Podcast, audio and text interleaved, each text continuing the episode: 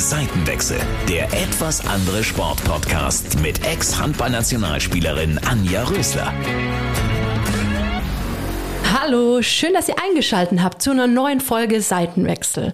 Ich bin Anja Rösler und freue mich auf einen ganz besonderen Gast. Er ist meiner Meinung nach ein Tausendsasser, kann richtig gut mit Kugeln. Er ist Bankkaufmann, ist Gemeinderat und goldbehangener Olympionike. Kann man so sagen, oder? Ja, Paralympionike. Okay, Entschuldigung. Wie das alles, was ich gerade angeteased habe, zusammenpasst und warum es jetzt für Nico in die ganz heiße Phase geht, das bespreche ich mit Kugelstoßer Nico Kappel. Hallo, schön, dass du da bist. Guten Tag, ich freue mich. Ja, total. Also vor allem, dass du dir jetzt so kurz vor Abflug noch die Zeit für uns nimmst. Sag mal, wie, wie viel Zeit haben wir denn noch? Bis zum Abflug. Also, ja, äh, bisschen mehr wie 24 Stunden.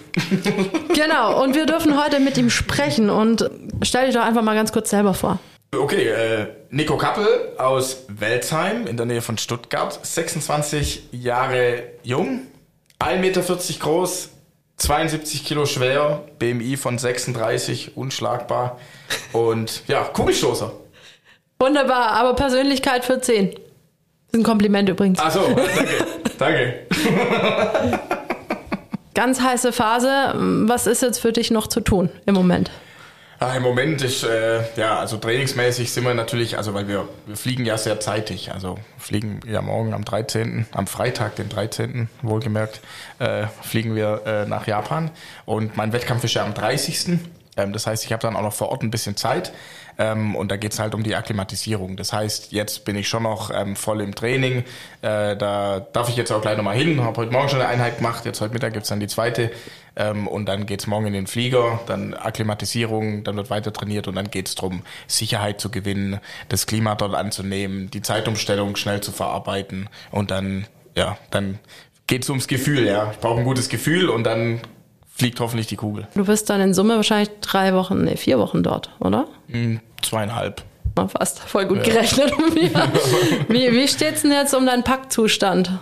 Noch nicht so gut tatsächlich. Naja, ich bin wirklich noch so im ja, Training, dann Corona-Tests, äh, hier noch die Örtlichkeit, äh, die den bürokratisches Zeug machen, dann hier noch was machen, äh, da noch mal kurz vorbei. Deswegen bin ich ehrlich gesagt noch nicht so weit. Es gibt natürlich schon so ein bisschen ne, so die Sachen, die man dann so nach und nach dann aus der Wäsche zieht, dass man sich schon mal hinlegt, dann auch das alles, was so sonst so dazugehört, ne? Also äh, sage ich jetzt mal, äh, was weiß ich, Ladekabel, äh, so Geschichten wie Schlafmaske, äh, Ohrstöpsel, das hat man sich alles schon so ein bisschen bereitgelegt, ne? das kommt dann schon alles so, so ein bisschen zusammen und dann aber das wirkliche Packen, das geht dann, wenn ich heute Abend mit der zweiten Einheit durch bin, dann geht das Packen los und dann ganz in Ruhe. Ich habe immer so ein bisschen eine eine Liste, die immer so von Großereignis zu, zu Großereignis immer so ein bisschen dabei ist, dass man halt wirklich nichts vergisst, weil das, das will man nicht erleben, wenn man dann irgendwie dort ist und dann irgendwie was Wichtiges vergessen hat, was vielleicht einem nur persönlich irgendwie wichtig ist, aber man hat es dann nicht dabei und ist dann immer ein bisschen schwierig. Was ist denn das, was unbedingt mit muss, was dir persönlich so wichtig ist, was du dort in Japan auf keinen Fall kaufen könntest? Gut, dadurch, dass wir so lang dort sind, ist natürlich schwierig, aber es ist natürlich immer so ein bisschen Glücksbringer. Ne, von der Freundin was, dann von meinen Eltern. Das sind so Dinge, die müssen einfach dabei sein, weil das einfach so für mich das Gefühl dann ist, okay, dass ich das auch gemacht habe, dass, dass da meine Eltern dabei sind, dass die das auch wissen. Und wenn das irgendwie daheim liegen würde, äh, ich glaube, da könnte ich nicht mehr schlafen. Äh, ich kann das nachvollziehen. Du hast gerade schon angedeutet, du fliegst am Freitag, den 13. Ja, gut, da, ne. damit habe ich jetzt nicht so äh, Stress tatsächlich. Das ist eher so, das war jetzt so aus Spaß gemeint, ja. Aber so trotzdem so Sachen, so, ja, wenn die Eltern einem was geben und sagen, das nimmt mit und so, und dann, dann nimmt man das auch mit. Hast du recht, auf jeden Fall. Nein, ja. ich wollte einfach nur wissen, wie abergläubisch du denn tatsächlich bist, aber geht, oder? Es geht, ja, es geht. Also es gibt schon, ich weiß nicht, das, keine Ahnung, es gibt ja immer so, zum Beispiel, wenn ich dann mal einen guten Wettkampf hatte, dann habe ich so überlegt, okay, was habe ich denn davor gegessen? Okay, also muss ich das jetzt immer essen. Ne? Dann immer so, also in die Richtung zumindest. Oder weiß weiß ich, äh, zum Beispiel, dann habe ich einen guten Wettkampf gemacht, habe mich so besonders gut gefühlt auf den Beinen und so. Und dann, guck mal, jetzt klingelt mein Handy. Soll ich mal gucken, wer anruft? Ja, mach mal. Markus Bauer. Ah, oha. Markus Bauer. Sollen wir mal reingehen? Kann ich gerne machen. Ich geh mal ran. Ah, das war ich so langsam. Ach, schade. Ich rufe den schnell zurück. Okay, ich bin gespannt. Witzig, oh, Handballer, ne? Für alle, die ihn nicht kennen. Ja, genau. Markus Bauer. Wenn ich jetzt schon hier mit einer Handballerin sitze, oder ich, ich glaube, wir sind, wir sind auf Facebook, glaube ich, sogar befreundet. Ich rufe ihn jetzt mal an. Hi Nico. Grüß dich, Markus. Ich, Hi, wie geht's dir denn? mir geht's super. Ich sitze gerade mitten in der Podcast-Aufnahme und mit der Anja Rössler, die ja auch mal Handball gespielt hat. Und jetzt habe ich gedacht, ich gehe jetzt einfach mal ran, aber ich war da ein Stück zu langsam. Kein Problem, ich will dich eigentlich nicht stören. Ich wollte eigentlich hören, wann du loslegst. Morgen geht's in den Flieger. Okay? Ja, morgen. Habe ich ja rechtzeitig angerufen. Ja, ist recht. Ja. Ja. ja, gut, vor Ort habe ich auch noch Zeit. Also ich bin ja am 30. August erst dran. Ja, ich weiß schon. Das ist, aber ihr müsst ja zehn Tage vorher dort sein oder 14, gell? Ja, genau, auch wegen Akklimatisierung und so. Ja. Na, bin ich gespannt, drück die Daumen, hau einen raus Danke dir. und äh, Goals for Germany. Die Paralympics sind natürlich die Bühne für einen Parasportler oder einen behinderten Sportler. Wie schön ist es, dass ein Markus Bauer, der ja auch Silberbehangen von Olympia in Athen ist, dass so Leute an dich denken und sagen, hey, bin ich noch rechtzeitig, kann ich dir doch rechtzeitig Glück wünschen. Wie cool ist das? Ja, das ist natürlich super. Also gerade da Markus Bauer, ja auch Weltmeister von 2.7, da saß ich auch schon vor dem Fernseher, habe das verfolgt und so. Und dann haben wir uns irgendwann mal kennengelernt, auch äh, hier über Wohninvest. Da auch schon die eine oder andere Veranstaltung dann gemeinsam gehabt und so. Und das ist natürlich toll, ja, also durch seine Stuttgarter Zeit und so, ja, als, als Trainer. Das ist natürlich super. Und auch, ja, das sind Sportgrößen, äh, extreme Sportgrößen, die wir hier in, in Deutschland haben. Und ne, wenn er dann jetzt auch gerade nochmal fragt, ja, wie machst du das mit der Anpassung und so, ne? Und ich, ich kann dann zu ihm als junger Hüpfer sagen, ja, hier, also habe natürlich nicht ich gemacht, sondern mein Athletiktrainer, ne? Liebe Grüße an Damien, danke, der, dass wir da das schon mal angepasst hat und der dann sagt, ah, okay, ja, das ist gut, das ist gut, macht ihr richtig. Und man denkt so, ah, jetzt wollte er mir noch einen Tipp geben und ich habe das schon richtig gemacht, sehr gut. Chaka. Ja, ich kenne das. Also ich habe, äh, was habe ich denn vor Picking bin ich leider direkt kurz vorm Abflug aus dem Kader gestrichen worden, vor meinen Spielen, die es Ach, gewesen nee. wären. Das war ein bisschen unangenehm. Aber ich habe eine Weltmeisterschaft in China gespielt und bei uns, ich habe da musste ein bisschen schmunzeln, als du gesagt hast, du passt es jetzt schon an, weil wir sind so früh losgeflogen, dass wir alle eigentlich das vorher nicht angepasst haben, dass wir gesagt haben, nee, wir machen das easy dort. Okay, und so okay. deswegen habe ich so innerlich gedacht, Chapeau, dass er da jetzt schon dran denkt. Ja, ne? so, so ein bisschen. Also wie gesagt, ich passe ja jetzt nicht alles an, weil ich kann ja jetzt nicht hier in, in Deutschland meinen ganzen Rhythmus über den Haufen werfen, dann ist ja auch vorbei. Sondern das Wichtigste ist immer das gute Training. Aber wenn mir das halt nachher hilft, in Japan schneller reinzukommen, ne, dass ich dann wirklich, sag ich mal, also wir fliegen Freitag los, sind Samstag dort, äh, dass ich dann quasi Sonntag schon einigermaßen im Rhythmus bin, dann vielleicht ein bisschen Gymnastik machen kann, am Montag dann vielleicht schon leichtes Krafttraining und dann ab, ab Dienstag dann schon unter voller, also weil ich einfach gut erholt bin und gut in den Rhythmus kommen bin, am Dienstag dann eine Stoßeinheit machen kann, dann, dann wäre das halt super, ja. Und, und auch wirklich eine sichere und nicht irgendwie so im Halbschlaf und völlig kaputt und dann wirst du eher unsicherer, weil du musst halt immer fit sein für so eine Stoßeinheit, ne. So mit komplett toten Beinen bringt halt nichts, ne. Macht man mehr kaputt, wie gut. Ja, das kann ich nachvollziehen und ich finde es wirklich echt, also ich habe wirklich innerlich, ja, macht er richtig gut. Wie ist es? Zeitumstellung, ja, haben wir drüber geredet, aber ich würde dich eher als Nachteule einschätzen. Jetzt geht die Uhr ja vorwärts. Bedeutet, du musst unglaublich früh aufstehen, um da reinzukommen. Wie, wie schwer ist es denn für, für eine Nachteule wie dich dann tatsächlich nochmal zusätzlich? Ja, also mir fällt es tatsächlich ähm, sehr schwer, weil ja wirklich so mein, mein Tagesablauf, also der beginnt halt echt erst um neun und endet dann halt so auf 22, 30, 23 Uhr ganz grob. Ähm, so ist mein eigentlicher Rhythmus. Jetzt lachen wahrscheinlich viele und sagen, ja, was, 9 Uhr? Ja, genau, also 8.30 bis 9 Uhr stehe ich auf. Ähm, und jetzt passe ich quasi zwei Stunden an. Äh, also quasi in die Normalität eigentlich hier in Deutschland. Ja, also eigentlich habe ich noch gar nicht so viel angepasst, aber äh, zumindest halt schon, schon mal das hinzukriegen, dass man halt immer früher dann äh, wach wird. Und ja, deswegen für mich ist schon eine Herausforderung. Ich war ja auch 2019 schon mal vier Tage durfte ich schon mal kurz in Tokio sein. Da habe ich natürlich nichts angepasst und da, da war ich auch nur, also nicht von Wettkampf oder so, sondern nur für ein paar Termine. Und äh, das war aber, also das war der blanke Horror. Ja, also in den vier Tagen bin ich nicht in den Rhythmus gekommen. Und deswegen weiß ich schon, was das bedeutet weil man muss halt immer dazu sagen, also letztes Mal ging es ja nach Rio. Rio ist hinter uns. Ist kein Problem. Viel ja. besser. Man muss einmal länger wach bleiben. Man geht dann ins Bett, steht am nächsten Morgen auf, fertig ist die Laube. Das Problem ist aber, wenn, wenn wir nach Japan reisen, die sind sieben Stunden vor uns. Das heißt, wenn halt bei denen 22 Uhr ist, ist halt bei uns, jetzt schlechtes Kopfrechnen, ist halt bei uns 15 Uhr. Und um 15 Uhr kann niemand schlafen im Normalfall. Ne? Mittagsschläfchen. Ja, Mittagsschläfchen, vielleicht eine Stunde, aber keine, keine neun Stunden.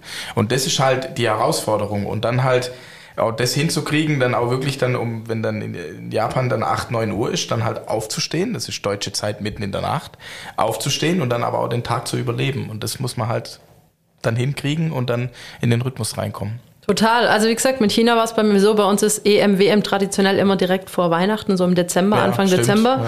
Das heißt, ich kam dann, glaube am 22. Dezember von der WM heim. Dann war traditionell war ich an Weihnachten natürlich zu Hause mit meiner Schwester, meinen Eltern und Ja. so. Und wer hat um halb neun beim Essen am Tisch geschlafen? Ja, das kann Das- ich mir vorstellen. Also, es, du kannst auch gar nichts machen. Nee, du weißt ja, wie es ist, wenn man dann müde ist Ja. und dann merkst du, wie die Augen immer so zugehen. Das hat mich so an die Schulzeit erinnert. Naja, und irgendwann lag ich da und hab geschlafen und ich Ja. konnte nichts dagegen machen. Alle drumherum haben weiter gegessen, war ja auch wurscht, aber ist schon, da sieht man mal, wie hart sowas ist, worüber man vielleicht sonst nicht so wirklich nachdenkt. Ja, also der Jetlag, der, also der ist schon, also das, das beschäftigt einen schon, ja. Und das ist ja wirklich, also es geht ja nicht darum, irgendwie dann den, den Tag dann dort zu überleben oder so, sondern man will ja dann eigentlich auch Leistung bringen, möglichst schnell wieder und auch möglichst schnell auf sein Level kommen. Und das, das ist dann schon eine Herausforderung. Also ich weiß auch noch, wo ich von Rio zurückkam, da war es mir dann auch egal danach, aber da habe ich dann glaube auch, wo es ein bisschen ruhiger geworden ist, ich glaube, da habe ich mal 13 Stunden durchgeschlafen oder so, ja, ohne einmal irgendwie mal kurz wach zu werden. Also das, das nimmt einen dann schon mit. Ja, total. Jetzt, wenn man so ein bisschen guckt, du hast es schon angedeutet, so unglaublich bürokratischer Aufwand, den ihr da betreiben müsst. Du hast vielleicht sogar ein bisschen Angst davor, was falsch auszufüllen. Ja. Wie hart ist denn das? Oder nimm uns mal mit, wie ist das? Ja, also es ist jetzt zum Beispiel klar, wir brauchen jetzt natürlich vorher ähm, äh, negative Corona-Tests, die dann eben nicht älter als ein paar Stunden sein dürfen. Und die, ja, also je nachdem, so wie es immer ist, so 48 Stunden zum Beispiel. Und äh, jetzt ist aber so, wie man das so vom Urlaub oder so vielleicht auch schon kennt oder wenn man irgendwo auf eine Veranstaltung möchte, wo man eben einen PCR-Test braucht. Man geht halt dann so zum PCR-Testzentrum, man kriegt dann den Wisch und dann nimmt man den mit und gut ist die Laube. So, jetzt in dem Fall ist so, dass wir jetzt zum einen schon mal nur zu PCR-Testzentren dürfen, die von der japanischen Regierung genehmigt worden sind. Das heißt, die japanische Regierung schreibt vor, in welches PCR-Testzentrum wir dann in Deutschland gehen. Jetzt in unserem Fall hier ist in Tübingen, ja, die sich da bereit erklärt haben. Die, das ist ja auch ein bisschen Prozedere für die, die, die da machen müssen. Also Gott sei Dank äh, machen die das. Und dann müssen wir eben zweimal, wir brauchen auch zwei PCR-Tests vorher, das heißt, wir müssen zweimal nach Tübingen. So, jetzt dürfen die auch nicht einfach nur ihr Formular ausstellen, sondern das muss dann auf einem speziellen Formular von dort sein. Das heißt in Japanisch und Englisch, wo das dann alles draufsteht, wo dann genau, also quasi mit Schema F-Formular von der japanischen Regierung, wo das dann ausgefüllt werden muss, wo die dann hoffentlich richtig ausfüllen und dass wir dann mitnehmen müssen, einmal in Schriftform, einmal, Japanisch ist ja sehr digitalisiert, einmal in eine App hochladen müssen und das dann vor Ort brauchen. Und dann haben wir ja dort vor Ort dann wieder nochmal einen Corona-Test in Tokio ähm, und dann natürlich auch jeden Tag einen Schnelltest und und dann haben die bei, bei äh, in Japan gibt's auch so eine, so wie unsere Risiko ähm, äh, App, äh, so sowas gibt's in, in, in äh, Japan auch. Das heißt, die müssen wir dann auch runtergeladen haben, die müssen wir dann dort aktivieren, die müssen wir auch betreiben dann und äh, müssen wir immer so einen Gesundheitsfragebogen ausfüllen und so. Also das gehört schon alles dazu. Und wir haben ja eh schon ne, mit, mit Doping-Geschichten, also Anti-Doping-Richtlinien und so müssen wir eh immer schon ziemlich viel ausfüllen und Zeug machen und dann sowieso und Klamotten bestellen und das wieder. Und also der bürokratische Aufwand ist schon mal ein bisschen höher geworden im Vorfeld. Und Ja. deswegen, ja, man hat halt da echt ein bisschen Respekt, dass man dann irgendwo irgendwas vergessen hat, ähm, dass, dass es irgendwie funktioniert. Ja, wir haben auch schon die Akkreditierung, haben wir quasi schon vorher zugeschickt bekommen. Und da war ich ja auch immer nicht ne, auf dem, auf dem, quasi auf dem Postweg, nachher geht da irgendwas schief, dann hat man die Akkreditierungsnummer, die musste man dann schon in die App eintragen, damit man dann überhaupt diese Corona-Tests hochladen kann und sich da registrieren kann. Und ja, soweit bin ich jetzt, das ist jetzt alles am Laufen.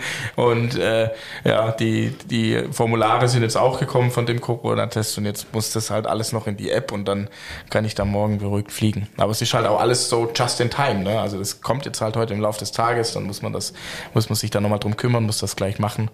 Zusätzlich zu dem anderen Zeug, ja. Wahnsinn, als ob so Spiele nicht eh schon aufregend genug sind, oder? Ja, ja, Ja, also wirklich. brutal. Also deswegen, ich mache drei Kreuze, wenn unser Team, unsere komplette Leichtathletiktruppe, wir fliegen ja gemeinsam, äh, wenn wir in Japan aussteigen dürfen, in Tokio, dort dann alle nochmal den Test machen, die ganze das Prozedere und dann alle wieder weiter einsteigen dürfen in unser Trainingslager. Oh yes, ja, ist ja nicht ganz so einfach, wenn man die Radsportler jetzt gesehen hat Ja. bei den Olympischen Spielen. Die hat's ja da schon sehr hart erwischt. ja, es ist, es ist nicht ganz ohne, ja. Vor allem ohne zu wissen, wo das immer herkommt. Das ist dann das Ja, nächste das ist Problem. natürlich noch schwierig, ja. Genau. Aber wenn wir jetzt auf, auf die Vorbereitung schauen, wie hart ist so eine Vorbereitung auf Paralympische Spiele? Wenn du es vergleichst jetzt im, in deinem normalen Trainingszyklus jetzt, oder wenn wir noch vielleicht sogar einen Blick zurückwerfen, eigentlich wäre es ja letztes Jahr gewesen, mhm. wenn man so deine Leistungen im vergangenen Jahr anguckt, was da drin da gewesen wäre. Du, warst du top eingestellt, super gut. Ja. Kann man das über ein Jahr so aufrechterhalten oder sogar vielleicht noch was drauflegen? Am liebsten würde ich jedes Jahr was drauflegen, ja, das ist immer das Ziel. Aber das ist ja immer ein ganz schmaler Grad, ähm, das eben so hinzukriegen, ähm, dass man nicht zu viel macht, nicht zu wenig macht und dass man dann am besten auch noch das Richtige macht. Ja. Ähm, und äh, das, das immer auszuklabustern ist natürlich schon immer schwierig. Jetzt kann man sagen, ja, warum macht der nicht das gleiche wie letztes Jahr? Ich habe schon das gleiche wie letztes Jahr gemacht, aber man macht ja dann immer ein bisschen weiter, dann versucht man wieder mehr Gewichte drauf zu kriegen. Dann, und dann hatte ich ein bisschen das Problem, im Winter hatten wir dann vielleicht ein bisschen zu viel gemacht. Dann hatte ich ein, ein, da schon, musste ich aufgrund einer Verletzung schon ein bisschen pausieren. Das hat man dann eben versucht, dann möglichst schnell wieder fit zu werden. Vielleicht war es ein bisschen zu früh. Äh, wir haben versucht, ein bisschen mehr Fokus aufs Stoßen zu legen, weil ich letztes Jahr nicht ganz so viele Stöße gemacht habe. Habe dann versucht, dieses Jahr mehr zu machen. Ne, war dann schwierig. Jetzt sind wir da natürlich wieder ein bisschen zurückgegangen, logischerweise. Das ist halt immer so, so ein schmaler Grad. Auch, ne, das ändert sich halt auch. Ne? Ich werde auch älter, hört sich immer blöd an. Ja, ich bin auch erst 26, aber äh, es ist halt schon anders. Ja? Also der, der Körper verändert sich, die Einstellung da ändert sich, die körperlichen Voraussetzungen ändern sich. Ähm, das Umfeld ändert sich auch mal, ja. Ähm, da, da, da muss man gucken, immer wie, dass man da äh, das Beste draus macht. Und das ja, das ist immer sehr individuell. Ja, also vor, also weiß ich, vor, vor drei, vier Jahren war es so, da wusste ich genau, zwei Tage vor dem Wettkampf nichts mehr machen, rein in den Kugelstoßring und dann geht's ab. Ja, ist nicht mehr so. Warum auch immer, ich mache nichts anderes, ich ändere nichts, aber jetzt ist so, ich habe ein besseres Gefühl, wenn ich mich davor noch mal ein bisschen bewege, wenn ich ein bisschen was mache, nur leicht was machen, ähm, dann bin ich an dem Tag fitter und besser drauf. Warum? Weiß ich nicht, aber ist halt so. Egal, Hauptsache du weißt, was du machen ja, musst. Ja, genau. Wenn es dann so ist und ich, ich das und wir das immer rausfinden können, dann ist alles gut. Und das darum geht's halt immer. Das ist immer so ein bisschen ja Katz und Maus Spiel. Werde ich auf so vergleichen. Ja, absolut. Werde ich auf Social Media verfolgt. Ich bin staune über diese Gewichte, die du da durch deinen Keller schubst. Also sehr abartig. Also, wie gesagt, ich fand mich schon immer ziemlich cool im Bankdrücken mit meinen 84 Kilo. Und dann sehe ich. Ja, gut. Okay, aber wenn man das dann dich so anguckt, was du da so drückst, da ja. kannst du ja nur, das machst du ja mit einem kleinen Finger, oder? Ja, das auch nicht. Ja, ich habe halt einen ganz guten Hebel, ne? Ein äh, bisschen kürzerer Druckweg.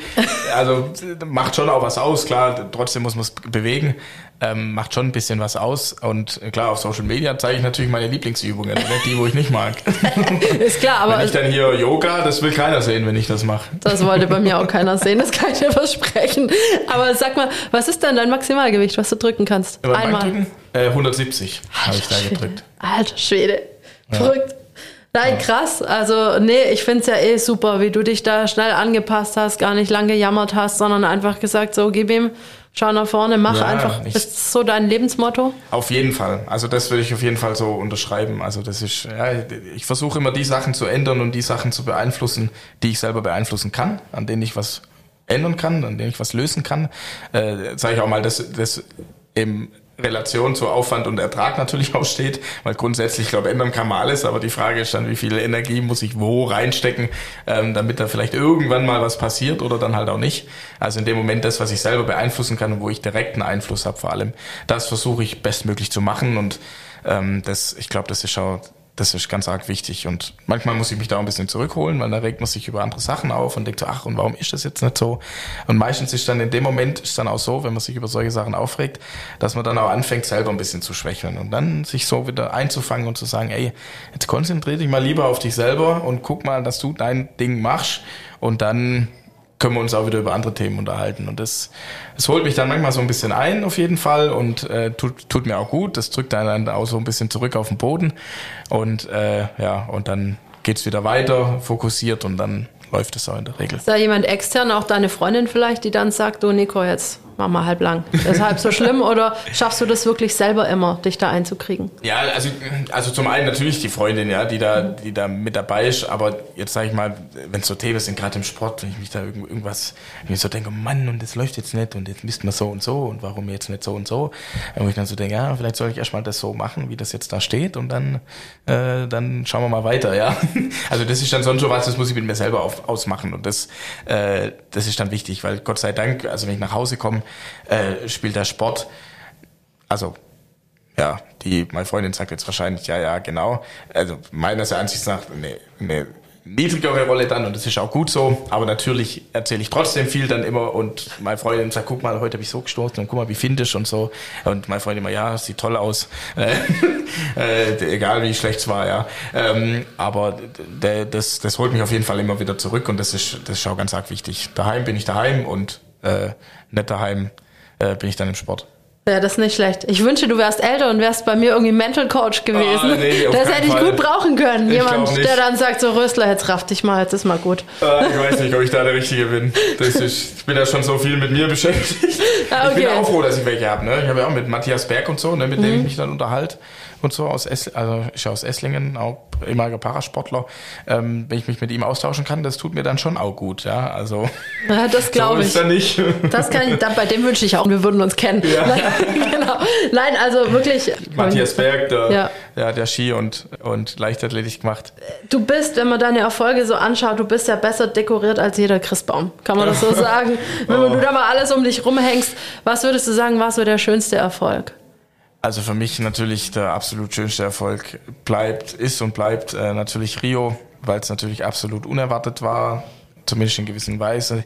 Dann war es so knapp und dann waren es meine ersten Paralympischen Spiele, erster Tag und dann gewinne ich da Gold und ja, da fällt dann alles ab und man rafft es dann irgendwann mal, gell, dass man jetzt Gold gewonnen hat und, und genießt es dann und auch die Zeit danach, wo ich dann noch in Rio war, das konnte ich absolut genießen und äh, ja, da gucke ich heute noch gerne zurück und das war was ganz Besonderes, dieser Wettkampf und da haben wir auch alles reingehauen, da haben wir alles gegeben und ja, das, das bleibt einem im Kopf.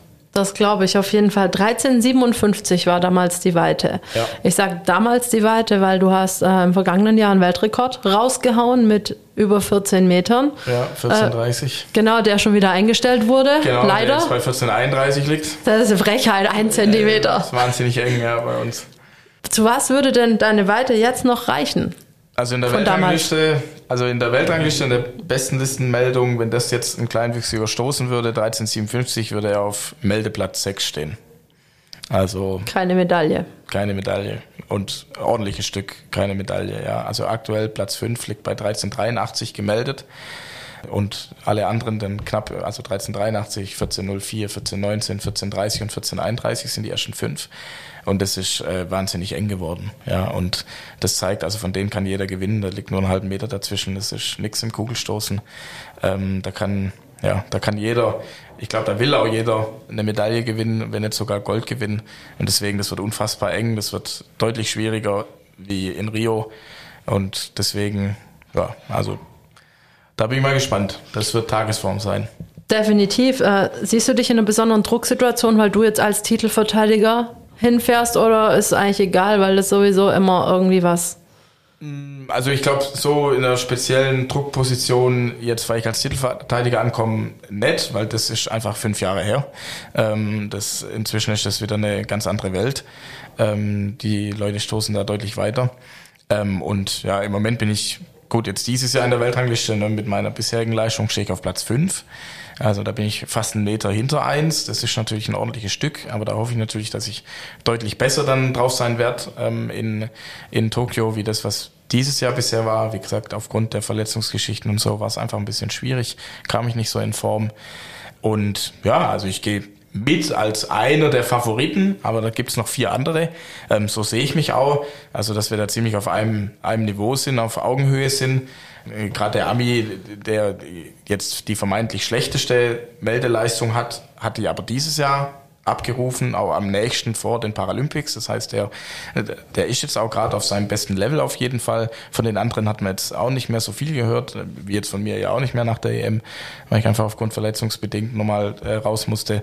Und deswegen wird es eine enge Kiste und äh, ich, ich bin sehr gespannt. Ja, wir auch und wir werden es vor allem auch verfolgen.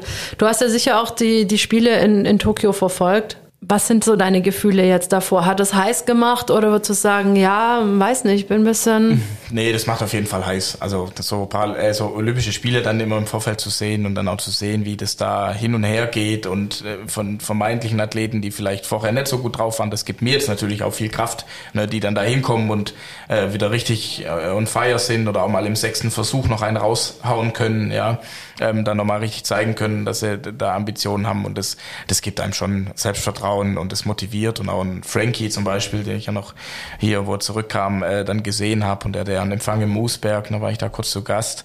Ähm, und das ist schon was Besonderes, ja, mit der Medaille, wo er dann, dann eben kam. Ähm, und für ihn war das ja dann eh ganz besonders, weil es ja seine letzten Spiele waren. Und äh, das, das, da kriegt man Gänsehaut als Athlet, weil man weiß, was da dahinter steckt. Und äh, vor allem, weil es ja auch bei ihm so schwierig war im Vorfeld mit änderter Gewichtsklasse und so weiter und ähm, deswegen, ja, das, das motiviert einen aufs Extremste und das nimmt man mit und das pusht einen und äh, daran zieht man sich dann auch weiter hoch. Genau, für alle, die jetzt nicht wissen, von wem Nico da spricht, ist Frank Stäbler, der Ringer, der hat nämlich Bronze heimgebracht. Bronze, und Bronze, genau. das sich mehr als wie Gold anfühlt, würde ich sagen, ja. in seinem Fall, oder? Ja, drei, also der ist ja dreimal Weltmeister geworden, ähm, wollte dann ja letztes Jahr da wieder ganz vorne angreifen, dann sind die Spiele verschoben worden, dann äh, musste noch in eine andere Gewichtsklasse und so und musste das nochmal ein Jahr länger ziehen und ähm, das ist natürlich dann schon nicht ganz einfach und, und dann nochmal so da reinzugehen und dann auch ein Kampf, also im Ring ist ja so, ne, dann Kampf verloren, dann gibt's ja die Hoffnungsrunde sozusagen, wenn er gegen den, wo er verloren hat, im Finale steht und dann setzt er, hat er sich da durchgesetzt quasi gegen alle ähm, und, und hat dann noch Bronze gewonnen und das ist ja, da, also da auch wirklich dann Kampf zu verlieren und zu denken, oh, jetzt ist aus der Traum und dann hat er wieder die Chance und dann da wieder reinzugehen und alles zu geben.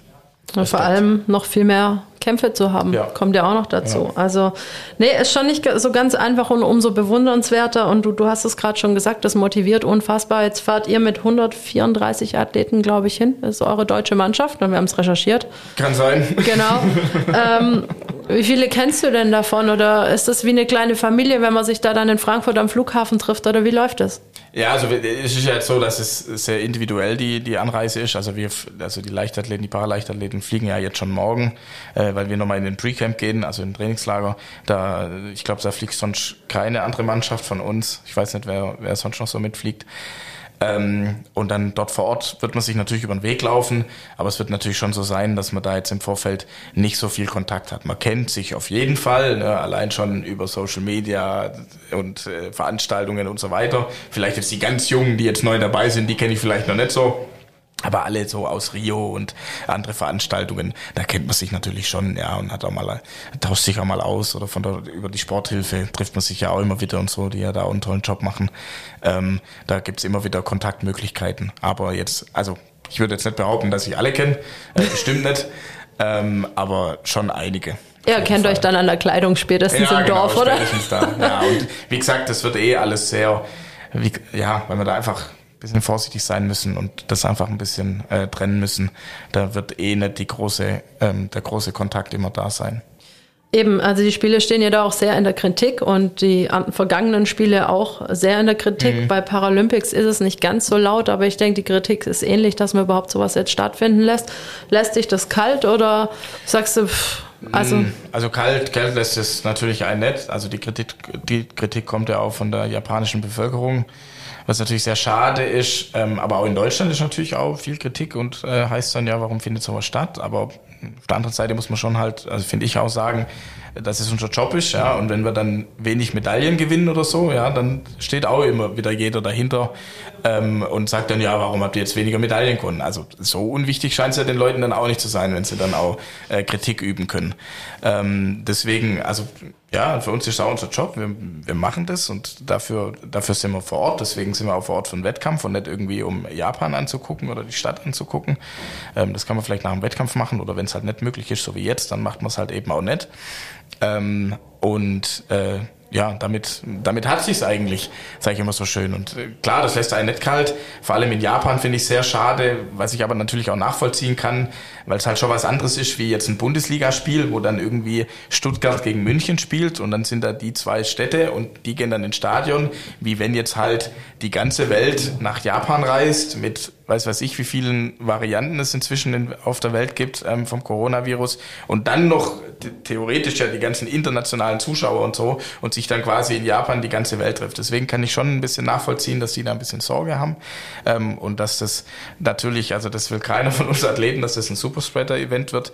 Deswegen äh, ja, muss man sich da einfach an die Regeln halten, ähm, muss, muss, muss damit sich abfinden, dass es eben keine Zuschauer geben wird äh, und dann, äh, ja, und dann funktioniert es aber auch. Wir hatten jetzt auch lang genug Zeit, sozusagen über Wettkämpfe und so uns darauf einzustellen, dass keine, dass keine Zuschauer da sind. Absolut, hast, sagst du das richtig. Es gab ja auch jetzt bei den Spielen einige Skandale und auch Aufreger, sei es jetzt die moderne Fünfkämpferin, wie sie mit ihrem Pferd umgegangen ist, oder auch ja. äh, Kritik überhaupt. Ähm, wie siehst du sowas?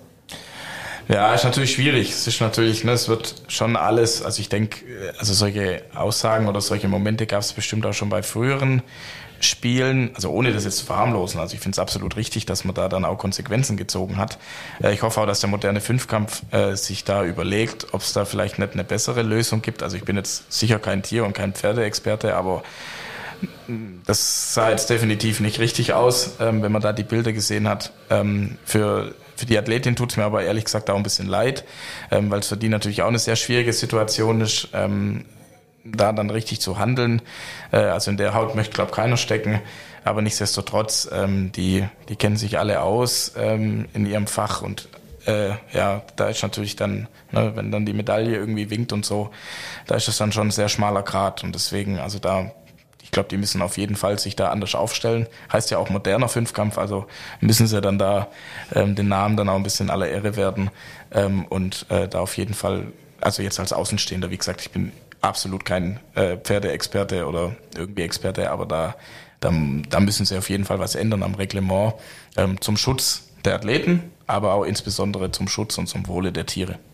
Absolut. Also wie gesagt, ich finde das ist die eine Sache, wie sich die Athletin verhält, aber sie dermaßen fertig zu machen, ja, weiß nicht. Auf, das, das ist natürlich, ne, also das habe ich im Nachgang so ein bisschen mitbekommen. Ich glaube, die hat jetzt auch ihr Instagram-Profil oder so deaktiviert. Das ist natürlich, ne, also das ist halt, ja, unter dem Internet, ja, wenn die vor, also wenn die sich gegenüberstehen würden, würde das wahrscheinlich keiner machen. Da wäre das ein normales Gespräch, vielleicht ein bisschen emotionsgeladen, aber dann äh, ein Gespräch, wo man sich in die Augen schauen kann. Aber es ist natürlich einfach irgendwie eine anonyme Nachricht von zu Hause aus dem Keller zu schicken, wo man vielleicht die letzten fünf Jahre gar nicht rausgekommen ist, ja, weil man das so liebt in dieser virtuellen Welt und da dann irgendwie so eine so eine äh, so eine Hassnachricht oder eine böse Nachricht äh, zu schicken äh, an eine Athletin, weil das jetzt halt in dem Moment so emotionsgeladen ist und man das dann machen kann. Und ich finde, man sollte sich immer im Klaren sein, dass was man dann äh, da verschickt, ja, oder da auf Senden drückt, das sollte man immer vorher nochmal durch den Kopf gehen und sich dann Gedanken machen, wenn derjenige jetzt vor mir stehen würde, ob ich das dem genauso ins Gesicht sagen würde. Und dann kann man sich nochmal überlegen, ob man drückt oder nicht. Und dann würde ich mal behaupten, dass, dass das einige nicht tun würden. Oder alle nicht tun würden. Und das ist, ja, also das schwierig. Bin ich komplett bei dir. Ich finde es halt so paradox. Da wird das Sozialverhalten von ihr komplett kritisiert und selber verhält man sich dann so asozial ja, und genau. ist dann quasi ja, menschenverachtend ja. unterwegs. Ja, also das ist auch keine Lösung. Ne? Deswegen, ja. also wenn, wenn da jemand wirklich, also das Ziel ist ja immer, kommt vielleicht, kommen wir wieder ein bisschen zurück auf das, was wir vorhin gesagt haben.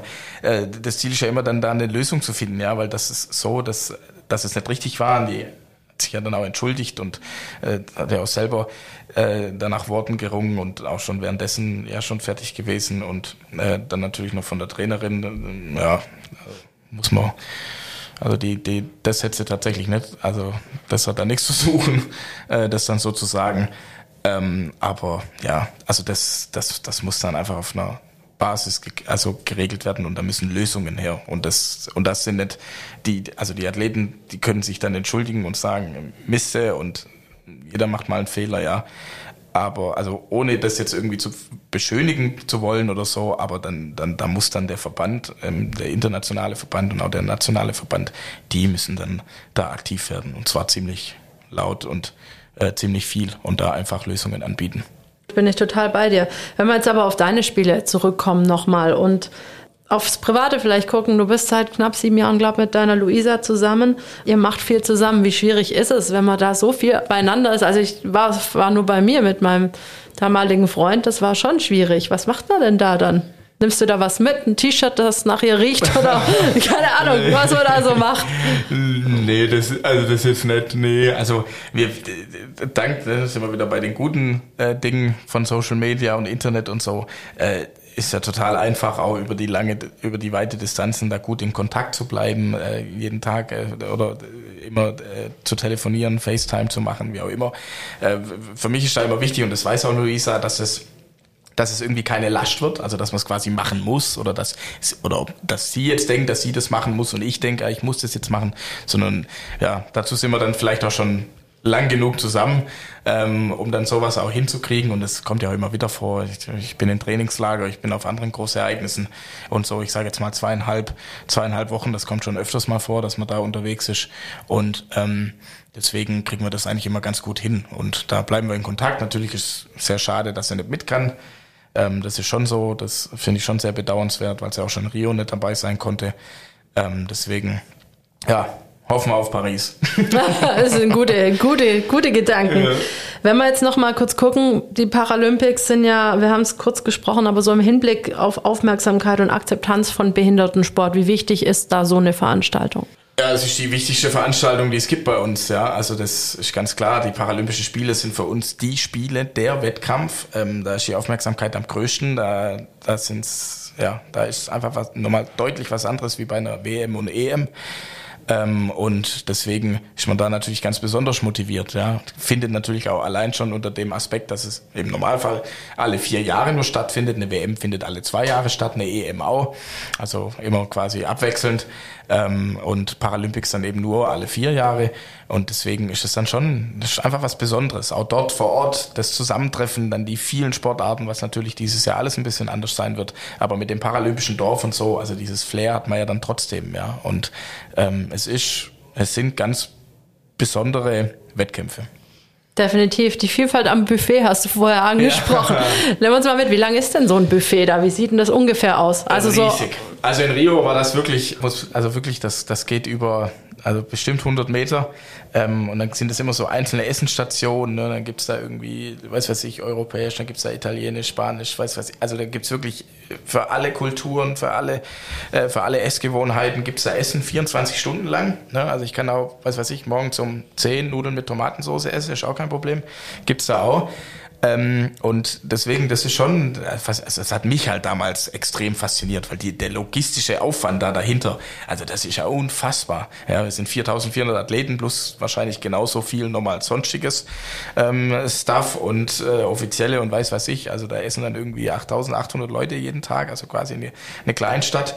Ähm, die in einem Essenszelt ist, Essenszelt, wenn man das noch Zelt nennen kann, ähm, und dann und das ist echt, also das ist faszinierend. Also du kannst hier wirklich, wenn du da vorne anfängst, äh, also so über 50 Meter geht es dann wirklich, da, wo wirklich immer was anderes zu essen gibt und dann die zweite 50 Meter ist dann wieder das Gleiche. weil sonst äh, wird Klar. echt, aber, aber selbst die, die, die erste, also das kannst du ja gar nicht merken. Wenn du da Anfang anfängst, oh, was gibt's denn da, bis du dann zurück bist, also bis du dann am Ende vom Buffet bist, da weißt du nicht mehr, was am Anfang gab. Also musst du dich da schon irgendwie gezielt in irgendeine Richtung laufen und sagen, ach komm, heute asiatisch, dann bleibe ich mal irgendwo in dem mhm. Bereich und fange dann nicht vorne an bei dem europäischen Essen und guck mal, was gibt's denn da noch? Weil spätestens an der dritten Station hast du eh keinen Platz mehr auf dem Da wollte ich gerade sagen, wie viele Teller kannst du da noch jonglieren ja, ja. oder kriegst du einen kleinen Wagen mit? Äh, nee, nee, deswegen, also das ist schon, also ich fand das halt total krass. Ja. Ich hoffe, du nimmst uns auf Social Media ein bisschen mit und kannst uns das Buffet mal zeigen. Ich habe jetzt schon ein bisschen Speichelsturz ja, im Mund. das glaube ich. Abschließend, was sind so deine Träume, Ziele, Visionen, wenn man so ein bisschen ganzheitlich guckt und die Spiele natürlich mit in Betracht zieht? Uff, jetzt für mich persönlich oder für die Spiele? Wie du magst, beides.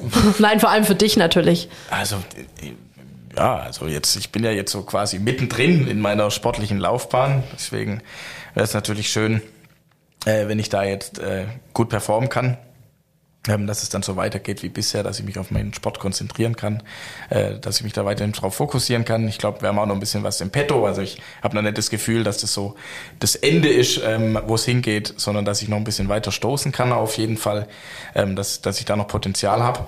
Und dann ja, sind es ja nur drei Jahre bis Paris.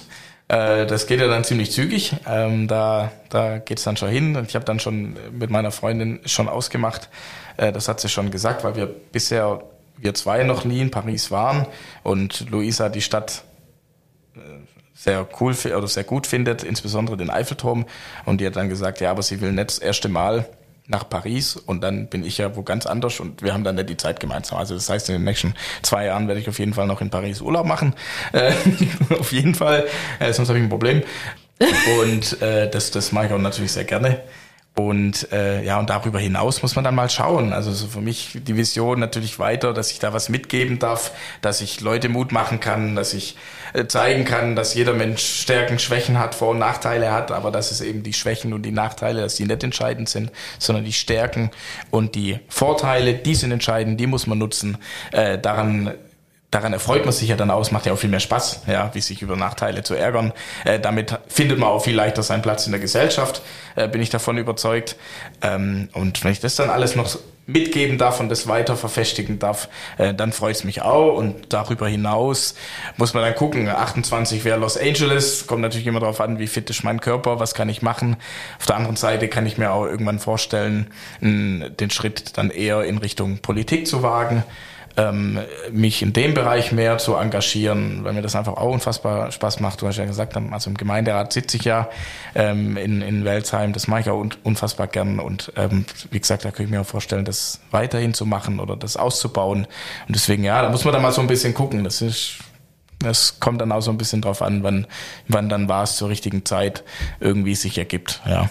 Ich kann mir vorstellen, dass Politik dann auch wieder salonfähig wird.